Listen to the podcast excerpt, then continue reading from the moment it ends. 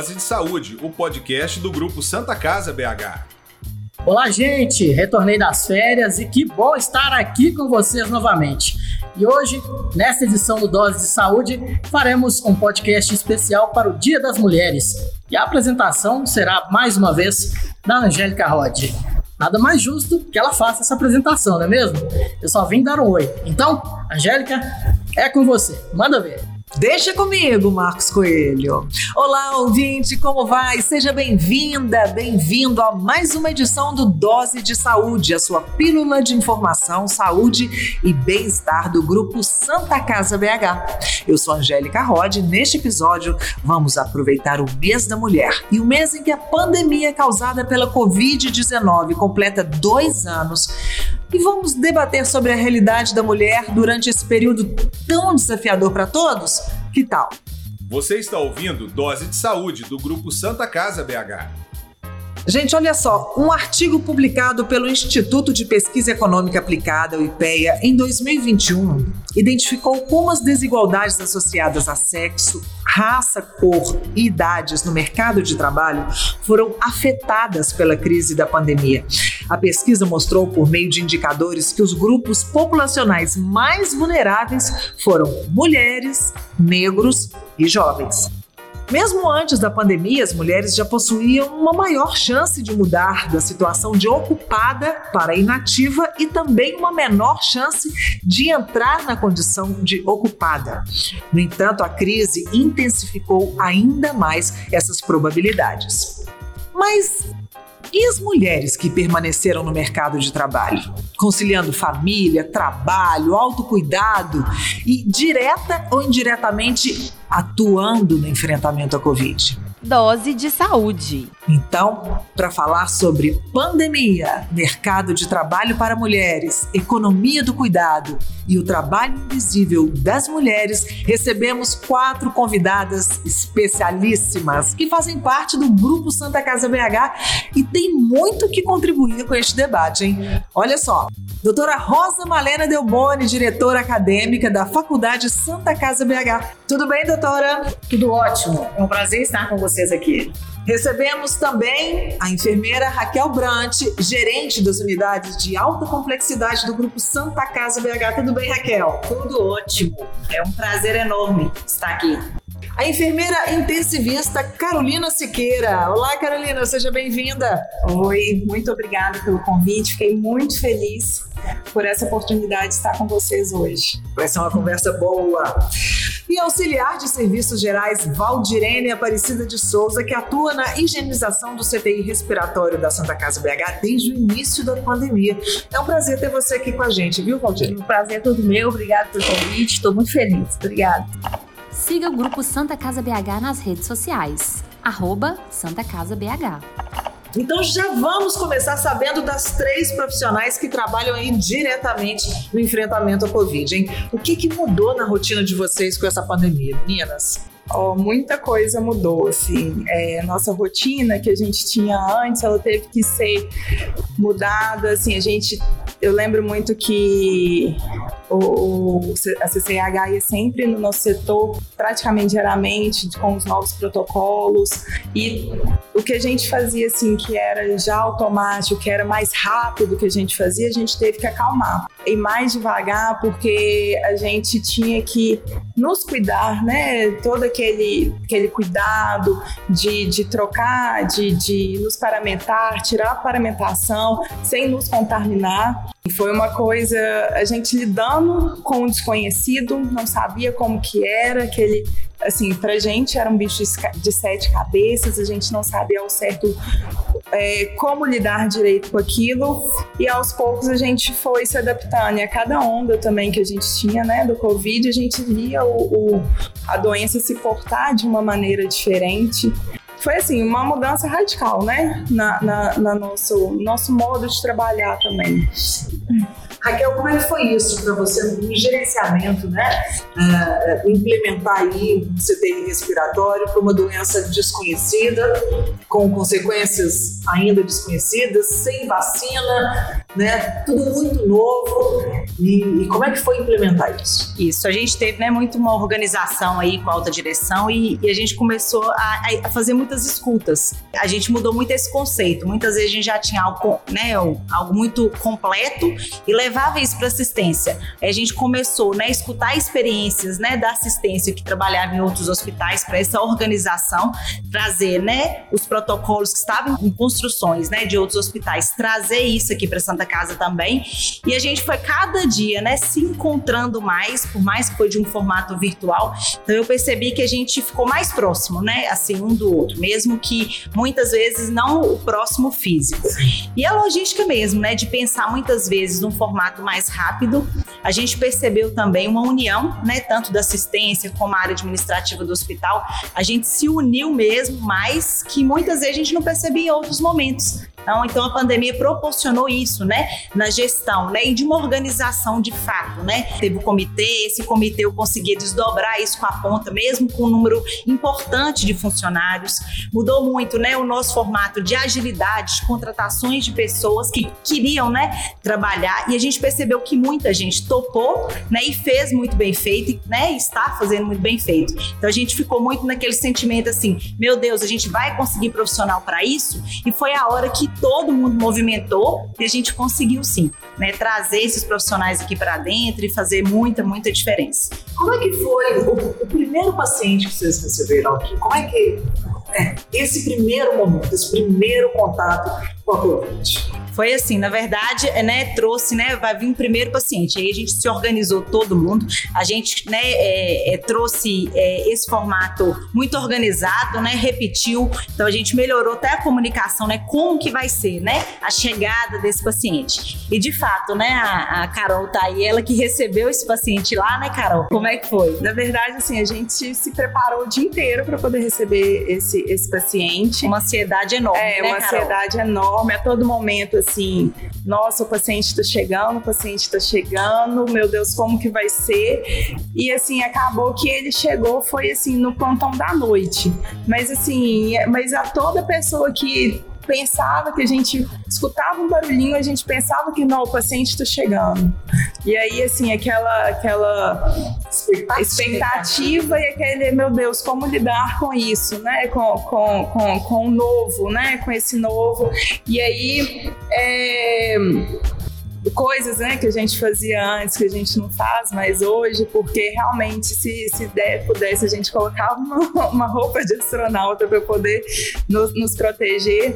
E assim, e aí esse paciente chegou no plantão da noite, foi assim super esperado, graças a Deus o paciente ele estava bem, estava assim estável mas é, ficou mais pra noite. Então, assim, mas eu acho que foi também um alarde pro pessoal, assim, nossa, o paciente tá chegando. E houve, e houve muita sintonia, né? Tanto eu, como gestora, que estava muito linkada com a estratégia da instituição como a ponta, houve muita sintonia, né? Do que fazer, como fazer, né? Com, com esse paciente, né? E de fato a gente conseguiu conduzir muito bem. Então, E até pra- hoje e até hoje, assim. né? A gente consegue conduzir isso muito bem. Com certeza. Valdirene, conta pra gente o lado da higienização de um CTI respiratório que recebe os pacientes com Covid. Isso, você está lá desde o início também, né? O que, que isso mudou na sua rotina? Assim, você tinha uma- um protocolo de higienização hospitalar, que já é uma coisa muito criteriosa, mas você estava entrando num ambiente muito novo. Como é que foi isso No começo, eu tive a opção de ficar ou não ficar. Aí eu falei, eu pensei, será que eu fico? Será que eu não fico? Aí eu falei assim, ah, eu vou ficar. Pelo menos aqui eu sei o que está acontecendo. Lá nos outros, nas enfermarias, eu não vou saber.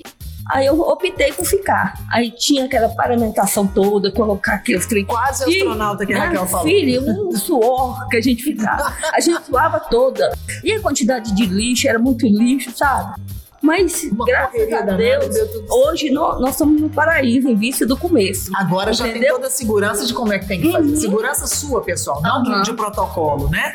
A sua segura. Agora eu já sei como eu tenho que me comportar, eu sei os produtos que eu É, tenho que no usar. começo eu fiquei com muito medo, muito medo mesmo de pegar. E graças a Deus, você vê, tô com dois anos Exato. lá e não peguei. Ó, parabéns. Isso, isso é um sinal de uma higienização muito, bem, feita. Muito bem feito. E outra coisa, foi, teve um- uma época lá que teve que lavar as mãos, aí foi a- uma maquininha para ver se a gente estava fazendo a higienização correta.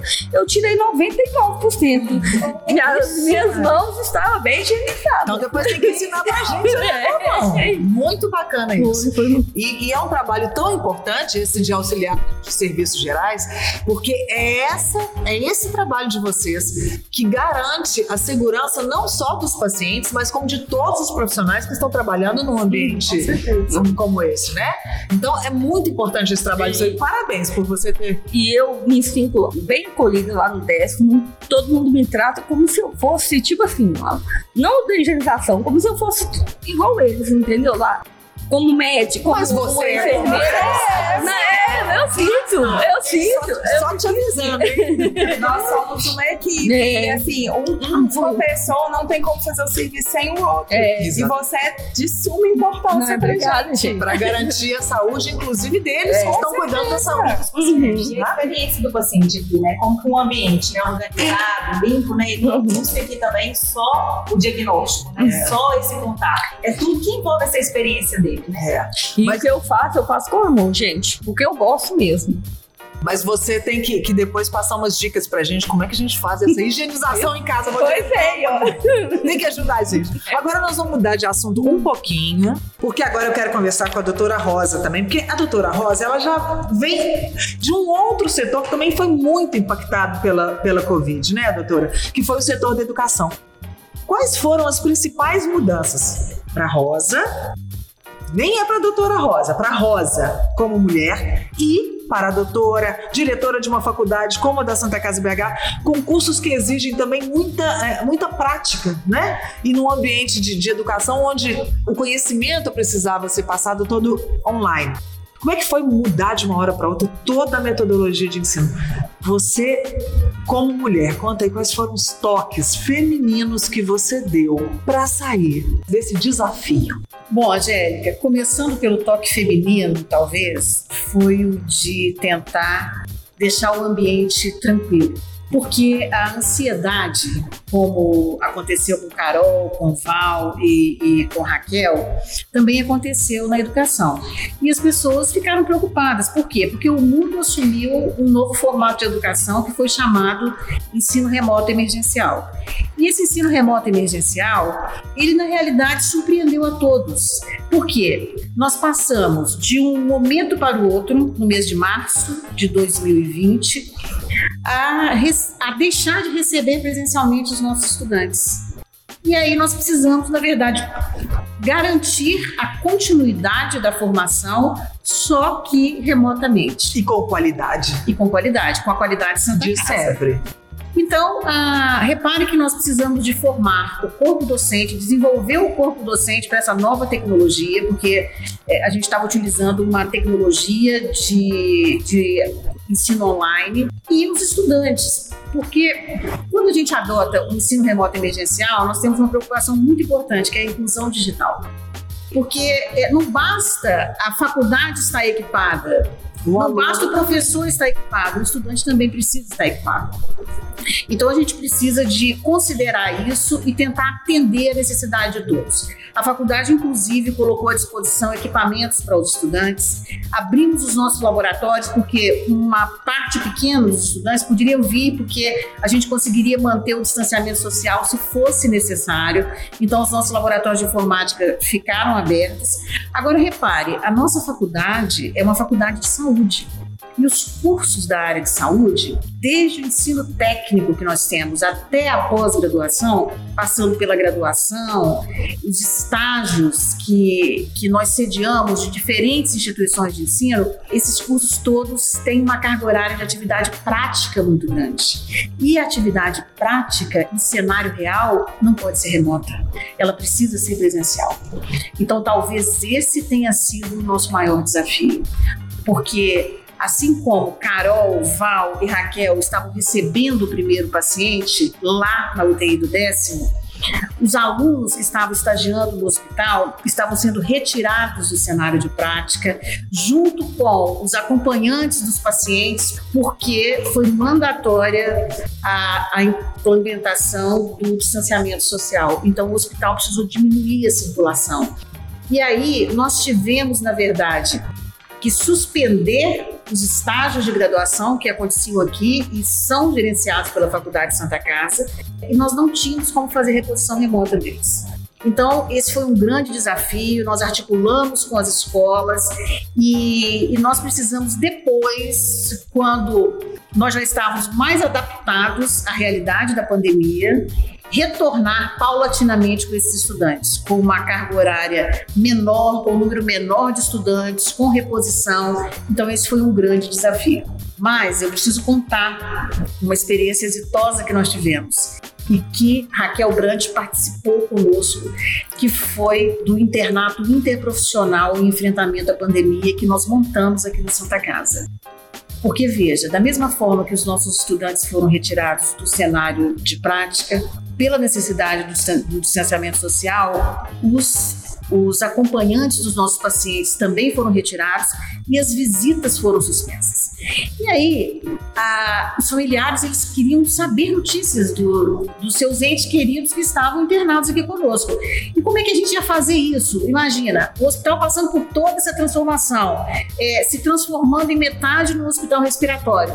Então, nós recrutamos em parceria com um programa da, do Ministério da Saúde chamado Brasil Conta Comigo, em torno de 160 estudantes para trabalharem conosco aqui, para poder dar notícias dos pacientes para os familiares todos os dias por telefone, estudantes para ajudar na triagem de quem entrava no hospital, estudantes para poder trabalhar junto na oncologia, que foi um serviço que não parou, na nefrologia, um serviço que não parou. Então, repare, esses em torno de 160 estudantes que vieram para cá, eles vieram de 22 instituições de ensino diferentes. E a maioria veio da UFMG, porque a UFMG também suspendeu as atividades dos estudantes no Hospital das Clínicas.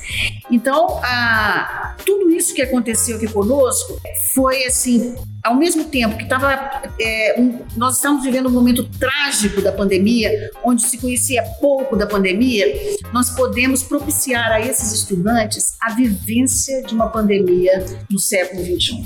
A vivência nós, nós de uma não pandemia. negamos isso a eles, porque essa experiência é muito importante. Porque quando é que esses estudantes vão vivenciar uma realidade como eles vivenciaram em 2020? Porque, como Carol disse, e Val também, 2021 está muito diferente. A gente não quer se vestir mais como astronauta, nós temos vacina, mas os estudantes atuaram nesse momento crítico. É, eles, eles vivenciaram um momento crítico, então todo o resto pode se tornar mais tranquilo, né, de ser conduzido quando você chega no, né, no extremo, né? E tiveram a oportunidade, né, de, de viver isso, né? Então, assim, você está num um processo de formação, mas que você poderia estar de casa ou só assistir, não. Eles, a gente conseguiu organizar e proporcionar isso para eles. E o retorno deles, né, na, nas reuniões que a gente fazia, né, teve vários desafios, né?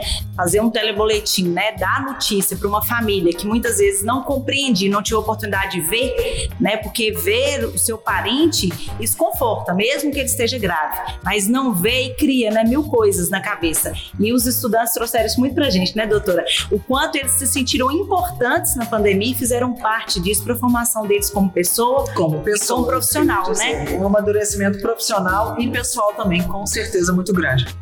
Bom, agora vamos entrar então em questões voltadas para a mulher. Já falamos do lado profissional, né? O jeitinho feminino aí, a criatividade feminina para se envolver em novidades, né? Ah, e agora vamos falar um pouquinho do nosso posicionamento como mulher. Dois termos estão sendo muito utilizados nos últimos tempos, gente, principalmente quando se fala da mulher. São eles a economia do cuidado, que são as tarefas, na maioria das vezes, realizadas por mulheres na atenção às crianças, idosos e enfermos da família, e o termo trabalho invisível, que são as tarefas domésticas, que também ainda são muito desempenhadas pelas mulheres e pouco valorizadas pela sociedade. Para vocês, qual foi o impacto da pandemia agora na vida pessoal? Porque vocês é, continuaram trabalhando de forma presencial, né? A Raquel também pode ter tem aí é, alguns momentos em que, que ficou home office. Vamos falar um pouquinho dessa, dessa experiência de todas vocês. Lá em casa, é, eu tenho uma sorte muito grande, porque meu marido sempre me ajudou a fazer, a gente sempre é, dividiu as, as obrigações. Na verdade, assim, meio que um pouco imposta, né? porque ele já fazia isso na casa dele, eu falei assim, agora que você casou, você vai continuar fazendo aqui. Então, assim, Já havia um combinado. já né? havia um combinado. Então, assim, ele continuou, eu continuei trabalhando e ele ficou um tempo. é, Teve férias adiantada, depois ficou um tempo em casa, em home office.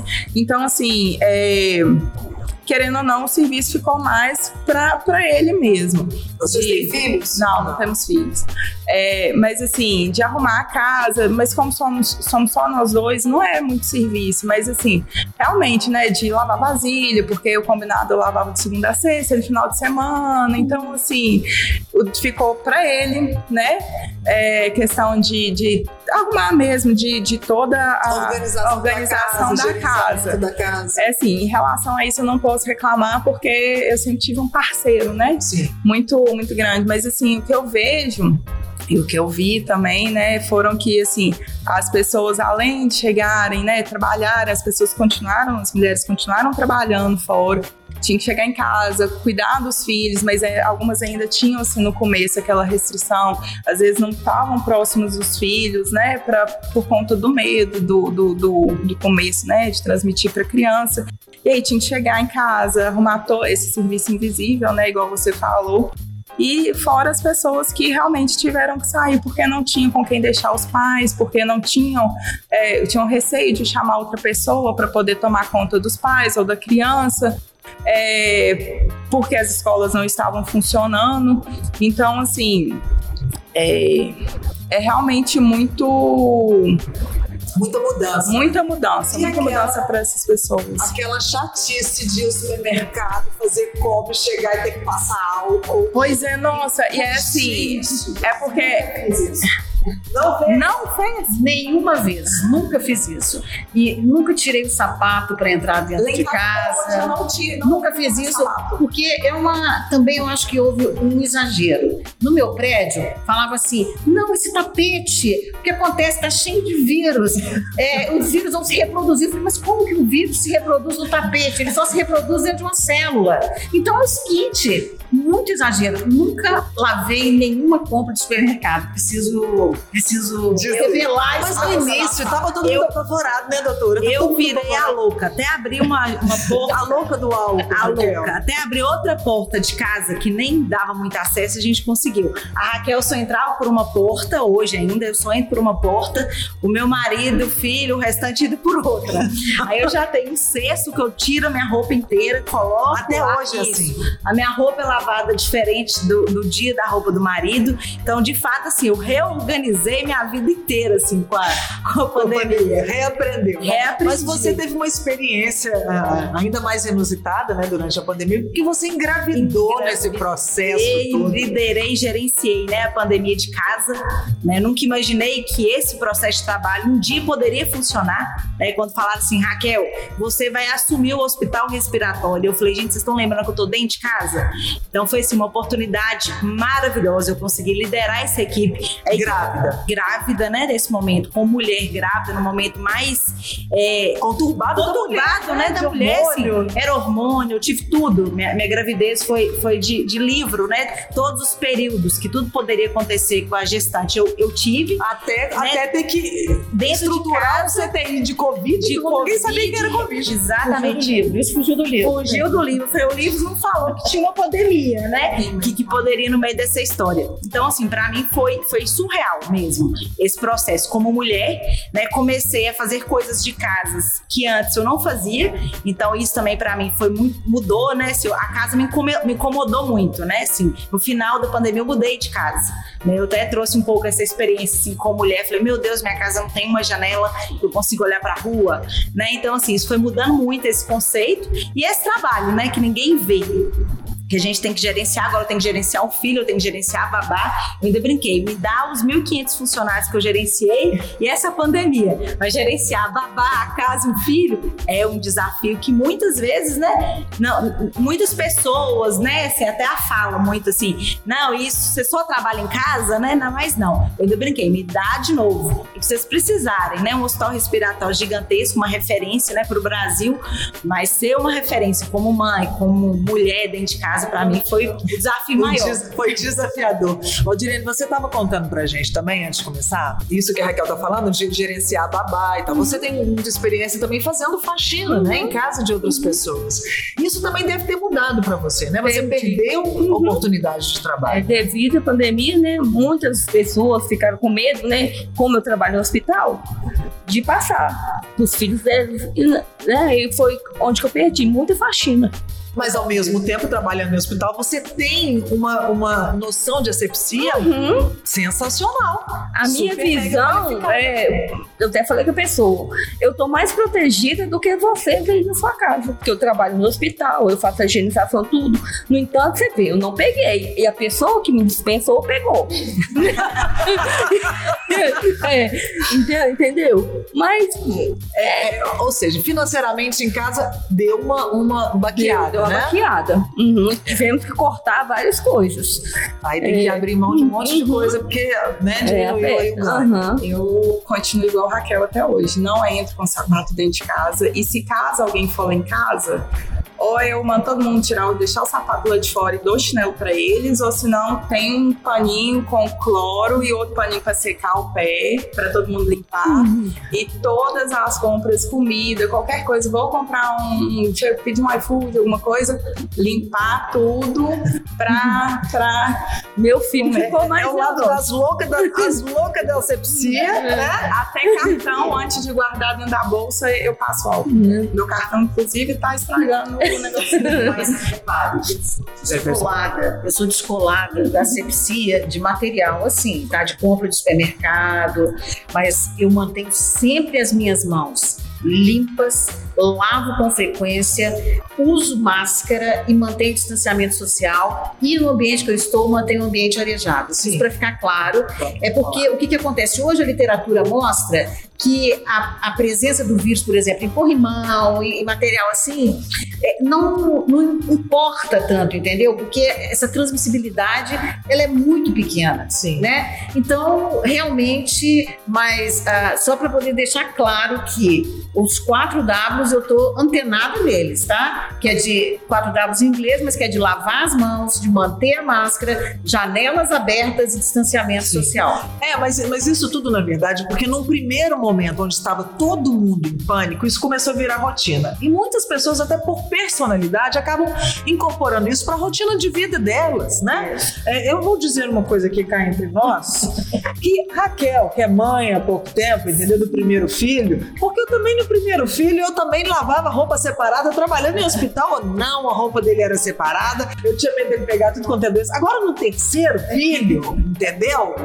Eu não sei nem o que, que ele tá vestindo mais. Ele já nasceu muito mais resistente. né? É, exatamente, muito mais resistente. Então, na verdade, é muito de personalidade, né? Assim, do momento de cada um. Exatamente. É, de entendimento também, né? O importante é isso, é você ter a consciência de transmissão, a consciência né, do, do que, que pode, o que, que não pode, e seguir realmente isso, né? Não é ficar dentro de um ônibus sem máscara, não é? Não é sair numa festa aglomerado, beijando todo mundo, coisas Exato. desse Não tipo. adianta só, né, assim, a gente ficar louca, né, da higienização e não fazer o, o processo que é o mais importante. A Porque tem gente que vacina. acha que é só jogar álcool dentro da pizza e mais vai poder, né, ir, ir pro carnaval, né? Então, assim, a gente viu muito isso. Exatamente, ir no carnaval, beber álcool e achar que tá pronta. Eu tomei álcool, álcool não.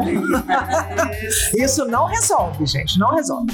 Bom, a pandemia também trouxe, gente, um outro olhar sobre os relacionamentos. Né, doutora Rosa? É, por um lado, a violência doméstica, o divórcio, que aumentaram consideravelmente, né? E por outro lado, o fortalecimento das parcerias em casa. Como a Carol falou, que o marido foi bem parceiro. Mas eu queria, com o olhar de vocês, cada uma dentro da sua experiência, como é que vocês estão vendo os relacionamentos pessoais no olhar, na visão da mulher, nesse momento de pandemia? Tá melhor? Tá pior? Fala, doutora Rosa, fala pra gente. Olha, então na minha visão pessoal, é, ficou mais difícil. Ficou mais difícil porque eu sou divorciada. Então aconteceu um distanciamento social. Doutora Rosa, eu também sou e, e não achei difícil, não. Aí. Eu dei um jeito. Aí, tá vendo? Mas, mas é, é isso aí. O distanciamento social, a gente não pode conhecer mais as pessoas, né? Isso. E, e repare, eu, eu, na realidade, o meu momento de vida, diferente da Brandt, que é muito jovem, da Carol e da Val, eu hoje tenho 56 anos, tenho três filhos adultos, né? Ah, inclusive, a, a pandemia, ela trouxe para mim uma marca também muito dolorosa, que foi a perda da minha filha no ano de 2020.